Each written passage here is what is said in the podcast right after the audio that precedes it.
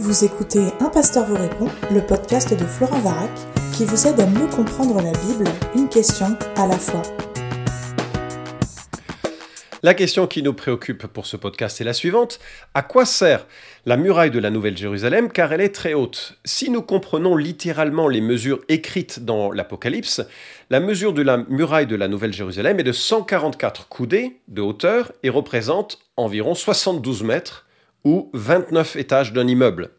Est-ce une réponse pour les postes, les A ou les prémillénaristes? Si muraille il y a, c'est bien pour protéger quelque chose qui viendrait du dehors. Je m'étais jamais placé d'un côté ou de l'autre de la croyance millénariste jusqu'à ce que j'écoute ton podcast numéro 150 qui me conduit à ce questionnement. Qu'est-ce que tu en penses? Je te remercie encore pour tes podcasts qui sont une source d'enseignement pour moi.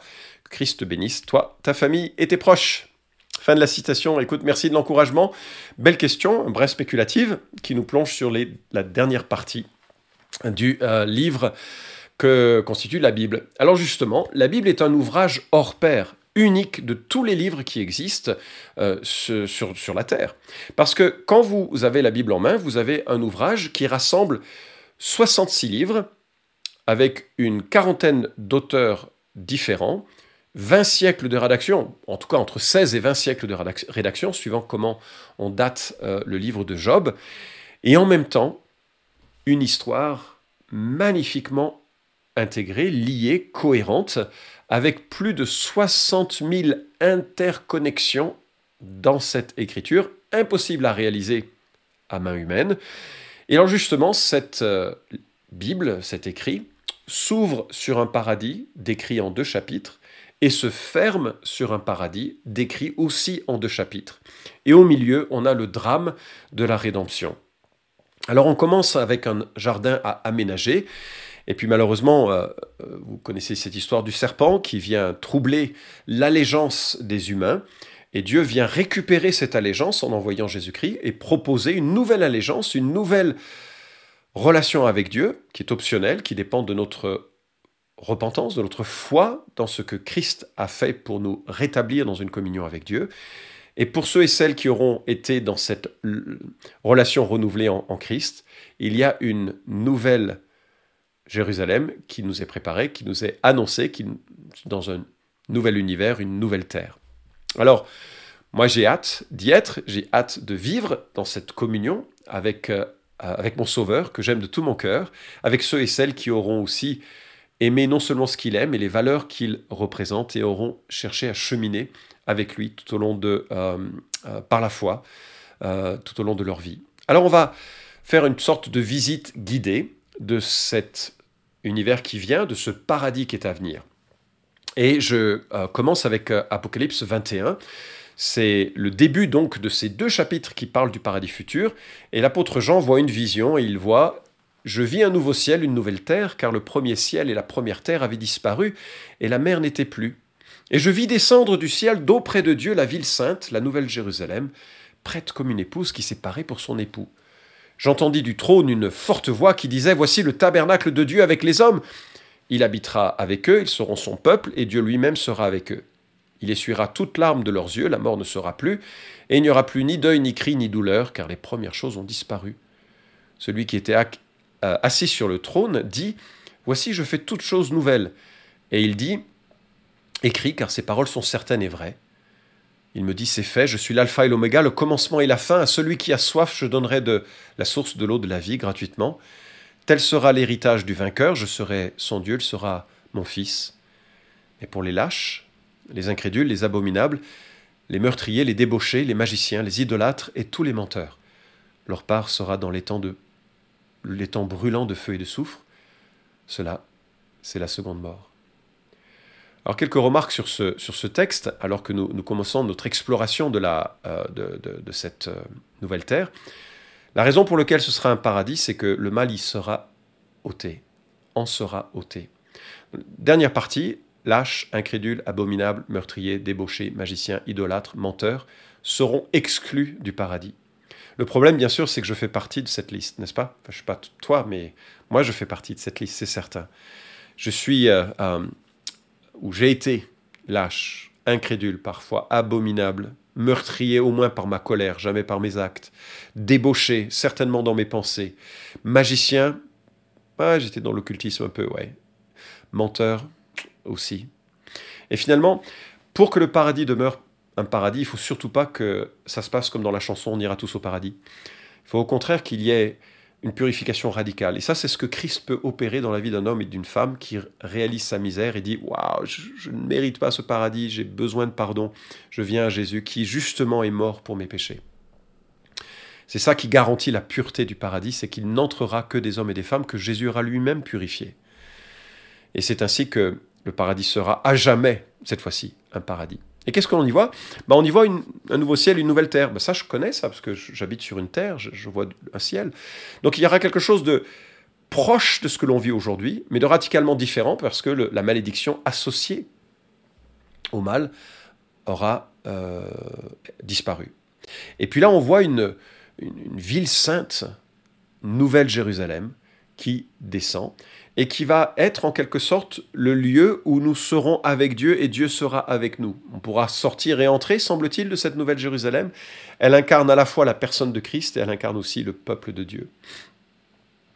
Elle nous est décrite un petit peu plus loin, dans le verset, à partir du verset 9.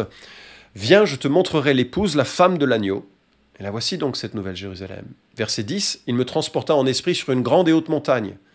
Petite parenthèse, donc dans le nouveau paradis, il y aura des montagnes. Plusieurs, puisqu'il y en a une qui est grande et haute. D'autres seront peut-être plus faciles à faire en vélo et d'autres plus compliquées, je ne sais pas. Verset 10. Donc, et euh, il me montra la ville sainte, Jérusalem, qui descendait du ciel d'auprès de Dieu. Elle avait la gloire de Dieu, son éclat était semblable à celui d'une pierre très précieuse, d'une pierre de jaspe, transparente comme du cristal.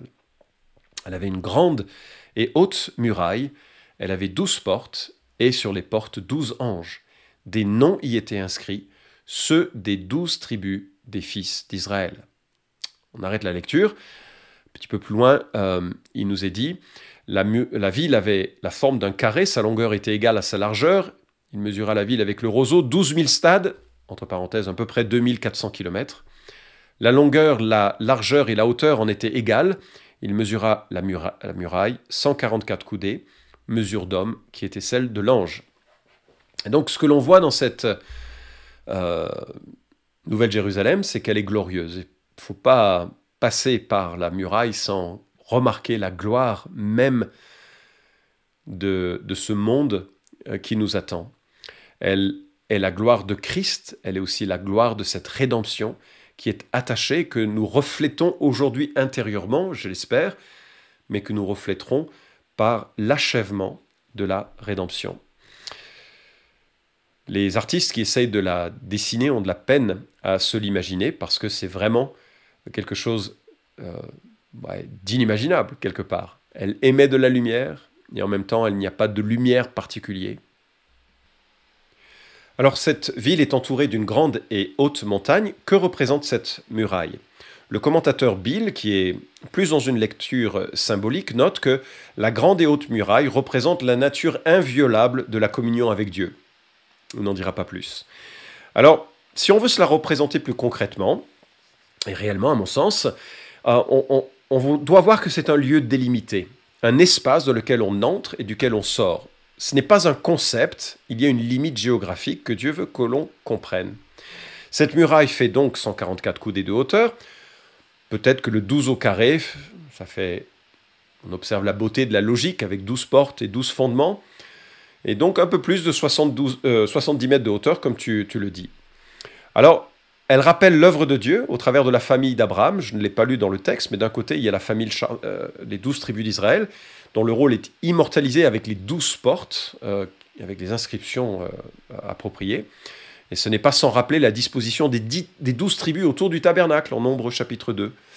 Et puis chaque porte est accompagnée d'un ange qui stationne au-dessus d'elle. Un ange qui fait la taille de la porte, nous dit 21, euh, chapitre 21, verset 17. Alors que fera l'ange à cette porte? Euh, Sera-t-il au service de ceux et de celles qui entrent et sortent de la ville? Est-ce qu'il aura un rôle d'accueil et de bénédiction? Est-ce qu'il orientera les hommes vers la gloire de Dieu? On ne sait pas, hein on verra. Alors, voilà, maintenant tu te poses la question de l'utilité d'une muraille, ça sert à quoi? Euh, ben, Moi, je pense que ça peut signifier pas forcément la protection, mais ça forme une marque d'espace et de beauté de la structure. En tout cas, il y a un indice qui permet de voir qu'on n'est pas sur le registre de la protection, et cela nous vient des versets 22 à 27. Je n'y vis pas de temple, nous dit l'Écriture, car le Seigneur Dieu Tout-Puissant est son temple, ainsi que l'agneau. La ville n'a besoin ni du soleil ni de la lune pour y briller, car la gloire de Dieu l'éclaire et l'agneau est son flambeau. Les nations marcheront à sa lumière, et les rois de la terre y apporteront leur gloire. Ses portes ne se fermeront point pendant le jour, car il n'y aura pas de nuit. On y apportera la gloire et l'honneur des nations. Il n'y entrera rien de souillé, ni personne qui se livre à l'abomination et au mensonge, mais ceux-là seuls qui sont inscrits dans le livre de vie de l'agneau. Voilà. Le verset 25 précise que les portes ne se fermeront jamais. Des murailles avec douze portes ouvertes de façon permanente ne sont donc pas des portes d'exclusion ou des portes de protection, et la muraille ne saurait être conçue comme une muraille face à des agressions possibles, mais plutôt, mais plutôt comme l'ornementation, la beauté que reflète euh, cela. Et alors, il y a une notion qui nous permet de nous représenter peut-être cette, euh, cette réalité, c'est que il y a les rois de la terre qui apportent leur gloire dans cette nouvelle Jérusalem. Donc on a bien une sorte de ville avec une nouvelle terre, et il semble que les rois de la terre, alors si je comprends bien l'écriture, c'est tous ceux et toutes celles qui sont rachetés parce qu'ils ils sont redevenus, comme en Genèse chapitre 1, les représentants de la terre. Parce que c'est ça que ça voulait dire, être à son image, c'est être son représentant. Bien sûr, on reflète les qualités de Dieu, certains de ses attributs de manière euh, modérée, ses attributs communicables, comme disent les théologiens, mais au-delà de ça, il y a une forme de représentativité dans l'image de Dieu.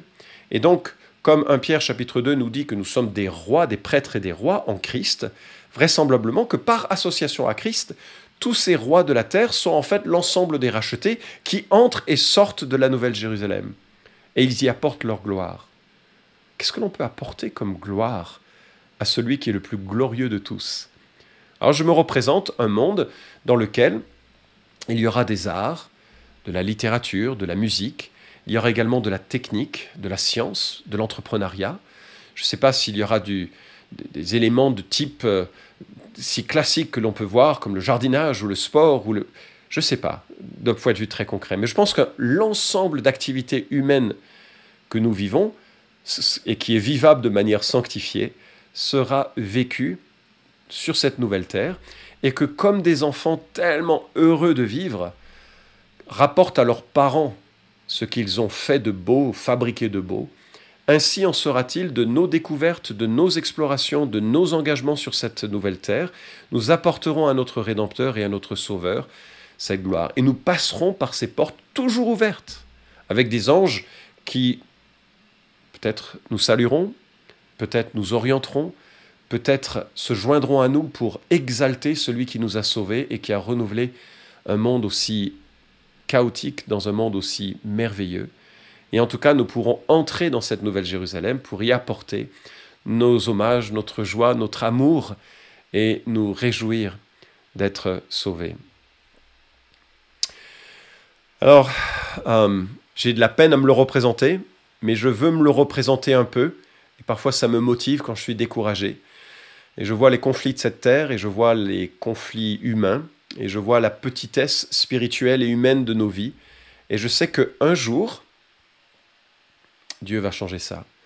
Et celui qui est digne d'ouvrir les seaux de cette terre, ce ne sont pas les hommes politiques, ce ne sont pas les scientifiques, ce ne sont pas les pasteurs, ce ne sont pas les êtres humains. Un seul est digne d'ouvrir ces seaux c'est la personne même de Jésus-Christ. Et en fait, le temps vient, peut-être demain, peut-être dans 100 ans, le temps vient où Jésus-Christ va reprendre la dernière partie de son œuvre rédemptrice pour nous lancer dans une éternité avec lui. La question qui se pose à tous ceux qui écoutent ce podcast, c'est est-ce que vous en ferez partie? Appartenir à ce royaume n'est pas une question de mérite, parce que justement, comme je l'ai dit, personne n'est digne et personne ne peut compenser le mal qu'il a fait par un quelconque bien. Ce n'est pas par mérite, c'est par une sorte d'invitation gracieuse que Dieu nous lance au travers de Jésus-Christ. Et l'Apocalypse se termine sur cette invitation de venir, d'entrer dans sa présence, d'entrer dans cette communion. Et ça passe par une repentance personnelle, par une admission de culpabilité, par une admission d'avoir déshonoré le Dieu créateur, mais aussi par une admission de foi, de réaliser que Dieu a envoyé Jésus pour mourir à notre place afin que tout le mal qui est nôtre soit payé par lui à la croix. Et Dieu nous invite à avoir foi et confiance que, tel que nous sommes, nous pouvons venir à lui, et lui nous revêt gracieusement, gracieusement de, euh, de, pardon, de grâce, de, de bienveillance, et nous sommes alors scellés de son esprit pour commencer un chemin avec lui, marcher par la foi et l'amour en Christ tout au long de notre vie, jusqu'à ce que nous soyons accueillis dans son royaume. J'ai commencé la lecture avec une invitation assez solennelle que nous trouvons dès le début de ce chapitre de Apocalypse, euh, où il est dit euh, Je vis descendre du ciel, d'auprès de Dieu, la ville sainte, la nouvelle Jérusalem, prête comme une épouse qui s'est parée pour son époux. Et j'entendis du trône une voix forte qui disait Voici le tabernacle de Dieu avec les hommes. Il habitera avec eux, ils seront son peuple, et Dieu lui-même sera avec eux. Il essuiera toute larmes de leurs yeux, et il n'y aura plus ni deuil, ni cri, ni douleur, car les premières choses ont disparu. Et euh, il dit, verset 6, C'est fait, je suis l'alpha et l'oméga, le commencement et la fin. À celui qui a soif, je donnerai de la source de l'eau de la vie gratuitement. L'évangile ne se vend pas, il se donne parce qu'il a été acheté par quelqu'un d'autre, Jésus-Christ, qui a payé le prix de notre rachat par sa mort et qui a prouvé que sa mort était acceptable en ce qu'il est ressuscité. Donc voilà, je prie, j'espère que tu feras partie de ce royaume et qu'on pourra passer par ces portes, admirer cette muraille et se réjouir profondément de la grâce qui nous a été accordée en Jésus-Christ. Cet épisode vous a édifié? Alors merci de le liker ou de le partager pour que d'autres puissent en profiter. Pensez aussi à vous abonner à la chaîne d'un pasteur vous répond pour ne manquer aucun des prochains épisodes. Enfin, si vous avez une question à poser à Florent Varac, écrivez-lui directement sur contact.toutpoursagloire.com.